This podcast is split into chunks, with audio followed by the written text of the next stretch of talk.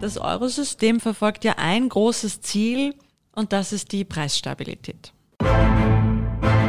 Im Rahmen seiner Wertpapierprogramme kauft das Eurosystem Staatsanleihen, aber auch Unternehmensanleihen und gedeckte Bankanleihen. Insgesamt hat das Eurosystem bis Ende des Jahres 2020 rund 3700 Milliarden Euro an Anleihen gekauft.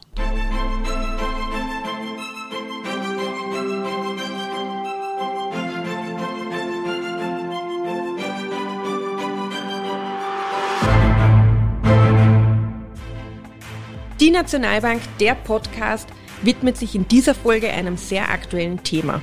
Und zwar dem Anleihenankaufprogramm der Europäischen Zentralbank. Anleihenankaufprogramme sind Instrumente von Notenbanken, die wiederum unter den Begriff unkonventionelle Maßnahmen fallen. Die aktuelle Wirtschaftskrise, geschuldet der globalen Corona-Pandemie hat dazu geführt, dass dieses Anleihenankaufprogramm stark ausgeweitet wurde. Was das bedeutet, wer für diesen Programm profitiert und warum dieses Anleihenkaufprogramm manchmal auch in der Kritik steht, kläre ich heute erneut mit unserer Expertin Claudia Quappel.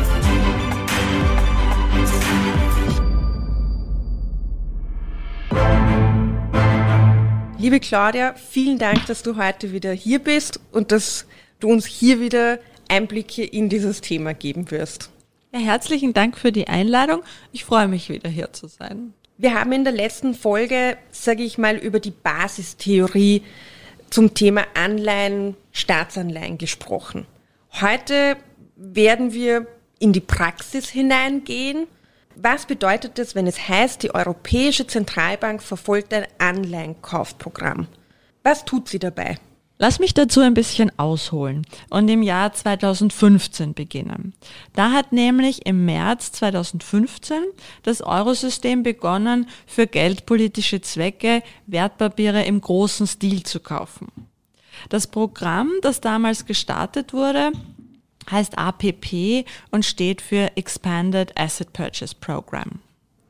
Im Rahmen dieses Programms kauft das Eurosystem Staatsanleihen, gedeckte Schuldverschreibungen, die von Banken begeben werden, Unternehmensanleihen und Asset-Backed Securities.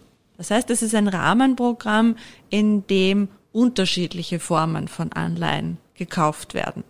Wenn wir so die letzten sechs Jahre zurückschauen, hat das Eurosystem im Rahmen dieses Programms ungefähr 80 Prozent an Staatsanleihen gekauft, rund 10 Prozent gedeckte Schuldverschreibungen, ungefähr 9 Prozent Unternehmensanleihen und nur 1 Prozent an Asset-Backed Securities. Welche Art von Staatsanleihen neben all den anderen Dingen, die die Europäische Zentralbank hier im Zuge dieses Programmes kauft, kauft die EZB? Kauft sie zu gleichermaßen von jedem Staat im Eurosystem oder verpflichtet sie zum Beispiel uns als Notenbank Anleihen zu kaufen? Wie, wie funktioniert das jetzt nur mit Blick auf Staatsanleihen?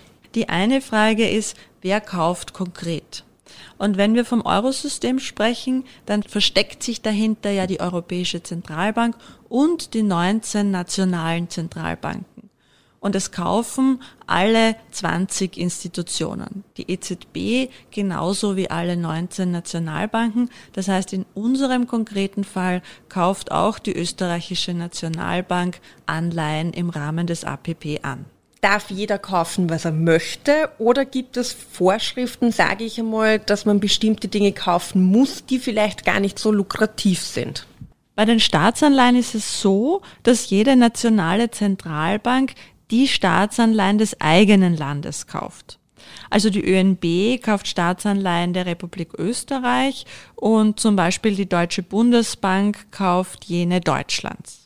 Das Eurosystem hat sich damals, wie sie das Programm aufgelegt haben, darauf geeinigt, dass sie dem Kapitalschlüssel folgen bei den Ankaufprogrammen. Das bedeutet, die nationalen Zentralbanken sind ja wenn man so möchte, Eigentümerinnen der EZB. Und jede nationale Zentralbank hält einen gewissen Anteil an der EZB. Und dieser Anteil richtet sich nach dem Bruttoinlandsprodukt dieses Landes und nach der Bevölkerungsgröße dieses Landes. Das nennen wir den Kapitalschlüssel. So hält zum Beispiel die Deutsche Bundesbank 26 Prozent, die französische Nationalbank 20 Prozent und die österreichische Nationalbank 2,9 Prozent an der EZB. Das heißt, wir haben unterschiedlich große Staaten, die unterschiedlich stark an der EZB beteiligt sind. Und genau diesem Kapitalschlüssel folgend werden die Staatsanleihen im Rahmen des APP gekauft. Sprich, wir als Nationalbank kaufen dann anhand einer Vorgabe Staatsanleihen. Wir haben aber eine ganz klare Vorgabe, wie viel wir kaufen dürfen maximal. Also es ist jetzt hier nicht, ich sage jetzt mal salopp, ein Sale, wo wir unbegrenzt einkaufen dürfen, sondern es gibt auch hier ganz klare Vorgaben. Genau.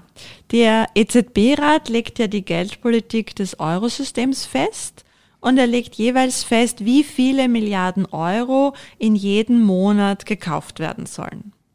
Derzeit sind es im Rahmen des APP 20 Milliarden Euro, die von allen 20 Institutionen gemeinsam pro Monat gekauft werden. Diese Anleihenkäufe werden als Instrument der Notenbanken der Europäischen Zentralbank bezeichnet, auch als unkonventionelle Maßnahmen. Für was sind sie ein Instrument? Wozu dienen sie? Das Eurosystem verfolgt ja ein großes Ziel und das ist die Preisstabilität. Die Preisstabilität bedeutet, wenn die Konsumentenpreise in der mittleren Frist im Jahresabstand steigen und zwar um einen Prozentsatz, der nahe aber unter zwei Prozent liegen soll. Das ist das ganz klar definierte Ziel des Eurosystems.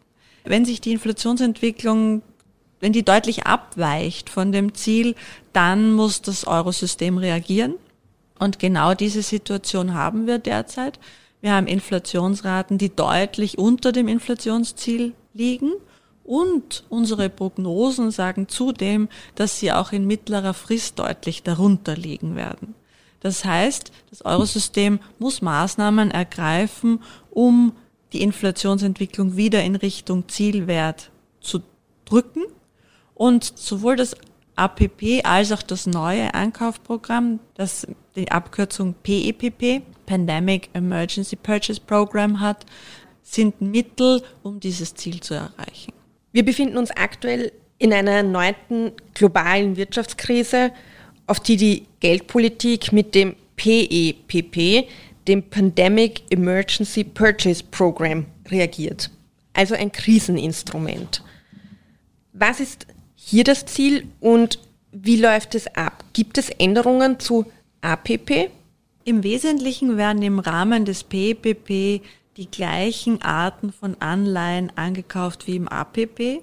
Es wird aber mit einer höheren Flexibilität eingesetzt. Also es gibt keine so starre Aufteilung einerseits zwischen den unterschiedlichen Arten von Anleihen. Es gibt auch keine so starke Unterscheidung zwischen den Ländern. Prinzipiell richtet man sich natürlich weiterhin nach dem Kapitalschlüssel. Wenn es aber der Markt erfordert und der Stress am Kapitalmarkt so groß ist, dass man von diesem Kapitalschlüssel abweichen muss, dann ist man im Rahmen des PPP dazu bereit und hat sich hier größere Flexibilität eingeräumt. Der zweite Punkt, der ebenfalls die Flexibilität des PPP betrifft, ist, dass es hier keine fixen monatlichen Vorgaben gibt, wie viel pro Monat gekauft wird, sondern ein Rahmenwerk, das sagt, dass bis März 2022 ein Rahmen von 1850 Milliarden Euro zur Verfügung steht, um die Finanzmarktbedingungen so zu steuern, dass sie auch wirklich expansiv sind und dem Ziel der Preisstabilität und überhaupt der Stabilisierung der Wirtschaftssituation in der Corona-Krise dienlich ist. Und sieht man, dass es wirkt? Das sieht man ganz eindeutig. Nehmen wir zum Beispiel das Land Italien, das im Frühjahr des letzten Jahres sehr stark von der Corona-Krise getroffen war. Investoren, die zuvor Staatsanleihen dieses Landes gekauft haben, überlegen sich natürlich sofort, was bedeutet die Corona-Krise jetzt für den Staat und für die Anleihe, die ich halte. Und die überlegen sich sehr schnell, dass die Gesundheitsausgaben steigen werden, dass Leute krank sind und deshalb nicht zur Arbeit kommen werden können, die Produktion wird sinken, die überlegen sich, dass Lockdown-Maßnahmen natürlich zusätzlich die Wirtschaft schwächen und sind relativ schnell zu dem Schluss gekommen, dass das den Staatshaushalt belasten wird, die Schuldensituation des Landes in die Höhe treiben wird und dass es deshalb unsicherer ist, dem italienischen Staat Geld zu borgen. Das heißt, die Risikoaufschläge sind sehr rasch im Frühjahr 2020 in die Höhe gegangen. Um beim Beispiel von Italien zu bleiben, war die Rendite Anfang des Jahres ungefähr bei 1%, die aber aufgrund der Risikoprämien dann relativ schnell angestiegen sind. Im März lag die Sekundärmarktrendite schon bei 1,5% und im April bei 1,8%. Das heißt, es ist für den Staat relativ rasch teurer geworden, sich zu refinanzieren, weil die Marktteilnehmer der Ansicht waren, dass es risikoreicher ist, in Staats Anleihen zu investieren. Was bedeutet das jetzt aber für die Zielerreichung dieses Programmes, dieser Maßnahmen?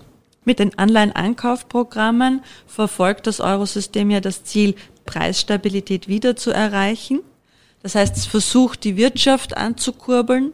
Wenn jetzt aber die Risikoprämien steigen und der Zinssatz insgesamt steigt, dann wird diese Zielverfolgung erschwert. Die Finanzierung wird teurer, es wird schwerer, einen Kredit zu bekommen, die Investitionen werden teurer. Das heißt, durch diesen Anstieg der Risikoprämien sorgt der Finanzmarkt dafür, dass die Wirtschaft noch zusätzlich belastet wird.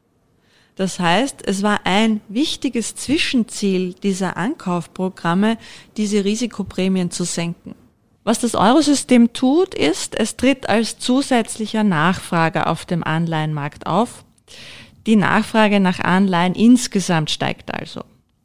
Für jene, die neue Anleihen begeben wollen, das heißt für jene, die neues Geld aufnehmen wollen, wird es aufgrund der höheren Nachfrage leichter, eine Anleihe zu begeben. Oder anders ausgedrückt, Sie können Ihre Anleihe mit einem niedrigeren Coupon anbieten und finden trotzdem Investoren. Kurz gesagt, das allgemeine aktuelle Zinsniveau wird durch den Eingriff der Geldpolitik nach unten gedrückt. Wir haben jetzt gelernt, dass die Anleihenkäufe das Zinsniveau niedrig halten sollen. Was bringt das jetzt aber genau für die Preisstabilität? Stichwort Inflation zum Beispiel. Das ist eine wichtige Frage. Wie kommt man vom Instrument der Anleihenkäufe zum Ziel der Preisstabilität? Das heißt, wenn wir das Zinsniveau senken können, dann können sich äh, sowohl Unternehmen als auch Banken billiger refinanzieren. Wenn sie sich billiger refinanzieren können, ist es für sie attraktiver, neue Investitionsprojekte zu starten, Erweiterungsinvestitionen zu unternehmen und für Banken insbesondere gibt es den Banken die Möglichkeit, ihre Kredite auch billiger zu vergeben und mehr Kredite zu vergeben. Das ist ein ganz wichtiger Kanal im Euroraum. Unsere Geldpolitik funktioniert sehr stark über Banken. Das heißt, wenn sich die billiger refinanzieren können, geben die das an ihre Kundinnen und Kunden weiter. Auch die Kundenzinsen senken sich und wir haben dort den gleichen Effekt, wenn Kredite billiger werden, dass die Leute dann eher in neuen Wohnraum investieren oder einen neuen Kühlschrank kaufen, neue Garderobe sich zulegen und auch die Unternehmen, die sich über Kredite refinanzieren, billigere Kredite bekommen und Anreize haben, durch die billigeren Kredite Investitionen zu tätigen.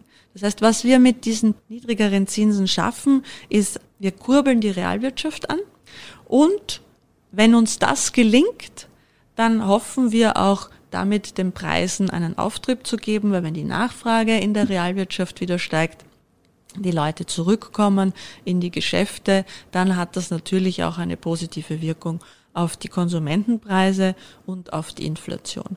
Gleichzeitig müssen wir hier wohl aber noch ein bisschen geduldig sein, weil das nicht von heute auf morgen passiert, sondern da wird noch einige Zeit vergehen, bis wir das Preisstabilitätsziel wieder erreichen.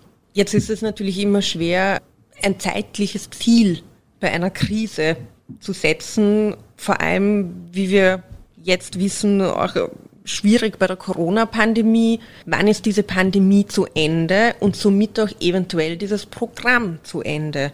Das ist mit sehr großer Unsicherheit behaftet. Und wie wir in der Vergangenheit gesehen haben, waren diese Einschätzungen ja immer wieder, sind ja immer wieder falsch gelegen. Das heißt, das Programm ist ja schrittweise ausgeweitet worden, nicht weil es nicht erfolgreich war, sondern weil sich die Rahmenbedingungen immer geändert haben. Im Frühjahr war es nicht klar, dass uns im Herbst eine zweite Welle überrollen wird und es war auch nicht klar, dass wir jetzt schon wieder in einem Lockdown sind und je nachdem, wie sich die Rahmenbedingungen ändern, muss sich dann auch das Instrument verändern. Aus heutiger Sicht geht man davon aus, dass dieses Programm bis März 2022 laufen wird. Jedes Programm hat seine Kritiker. So auch das Anleihenkaufprogramm der EZB. Und eine der Hauptkritiken ist, dass die EZB hier ganz klar ihr Mandat übersteigt, und zwar jenes, sich in die Fiskalpolitik von einzelnen Staaten einzumischen. Das ist ihr nicht erlaubt, das ist nicht vorgesehen. Was sagst du zu diesem Vorwurf, dass hinter den Maßnahmen sich eine indirekte Staatsfinanzierung der EZB verbirgt? Es ist dem Eurosystem ganz eindeutig verboten, mit dem Artikel 123 Staaten direkt zu finanzieren. Also Staatsfinanzierung ist verboten. Deshalb ist das Eurosystem sehr bedacht darauf, da nicht in diesen Geruch zu kommen. Wir unterscheiden zwischen dem Primärmarkt und dem Sekundärmarkt. Der Primärmarkt ist, wo die Staaten ihre Anleihen ausgeben und der Sekundärmarkt ist, wo diese Staatsanleihen dann gehandelt werden. Das Eurosystem wird niemals am Primärmarkt Anleihen kaufen, sondern ist sehr streng darauf bedacht, immer am Sekundärmarkt zu kaufen. In anderen Worten, das Eurosystem kauft niemals den Staaten direkt ihre Anleihen ab, sondern kauft immer nur anderen Anlegern, die bereits in diese Staatsanleihen investiert haben, die Anleihen ab. Als wichtige Unterscheidung, dass niemals Staaten direkt Geld gegeben wird. Und ich glaube, was hier auch ganz wichtig ist zu erwähnen, ist, welches Ziel das Programm verfolgt. Und das Ziel des Programms ist eindeutig nicht, Staaten zu refinanzieren, sondern das Ziel ist die Ankurbelung der Wirtschaft und infolgedessen die Ankurbelung des Preisanstiegs. Das Instrument, um dieses Ziel zu erreichen, ist das Zinsniveau, und zwar jenes von Staatsanleihen, aber auch von anderen Anleihen. Eine Frage bleibt mir aber noch, und zwar, was passiert, wenn das Anleihenkaufprogramm ein Ende nimmt, wann auch immer es sein wird. Das hängt ja jetzt wirklich sehr stark, sage ich mal, mit dem Ende unter Anführungszeichen dieser Pandemie zusammen. Aber was passiert dann mit diesen vielen Anleihen, die die EZB und Eurosystem, Länder, Notenbanken besitzen? Geben wir den vielen Anleihen noch eine Größenordnung. Insgesamt hat das Eurosystem bisher, also bis Ende 2020, 3700 Milliarden Euro an Anleihen insgesamt gekauft. Das werden jetzt aber bis März 2022 wahrscheinlich noch mehr werden. Und dann hängt es davon ab, wie lang das Eurosystem sich entscheidet, die zu reinvestieren. Also im Moment ist es so, wenn eine Anleihe am Ende ihrer Laufzeit angekommen ist, dann zahlt der Staat die Nominale in dem Fall an das Eurosystem und das Eurosystem nimmt das im Moment und reinvestiert in neue Anleihen, sodass das Portfolio seine Größe aufrechterhält. Aber später, man weiß noch nicht genau, wann das sein wird, wird auch das Eurosystem aufhören, die Nominalen immer wieder zu reinvestieren und dann wird dieses Portfolio einfach langsam abschmelzen. Anleihen laufen aus, kommen ans Ende ihrer Laufzeit, das Nominale fließt zurück und die Anleihe verschwindet aus der Bilanz des Eurosystems. Im Moment haben wir eine durchschnittliche Laufzeit von ungefähr acht Jahren in der Bilanz. Das heißt, das Eurosystem hält Staatsanleihen mit einjähriger Laufzeit, mit 29-jähriger Laufzeit im Durchschnitt ist es eine achtjährige Laufzeit, wenn wir einen Durchschnitt über all das bilden.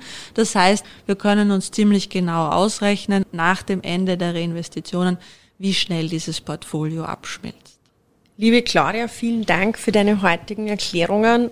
Es waren auf jeden Fall gute Einblicke, um hier dieses sehr komplexe Anleihenkaufprogramm der Europäischen Zentralbank zu verstehen.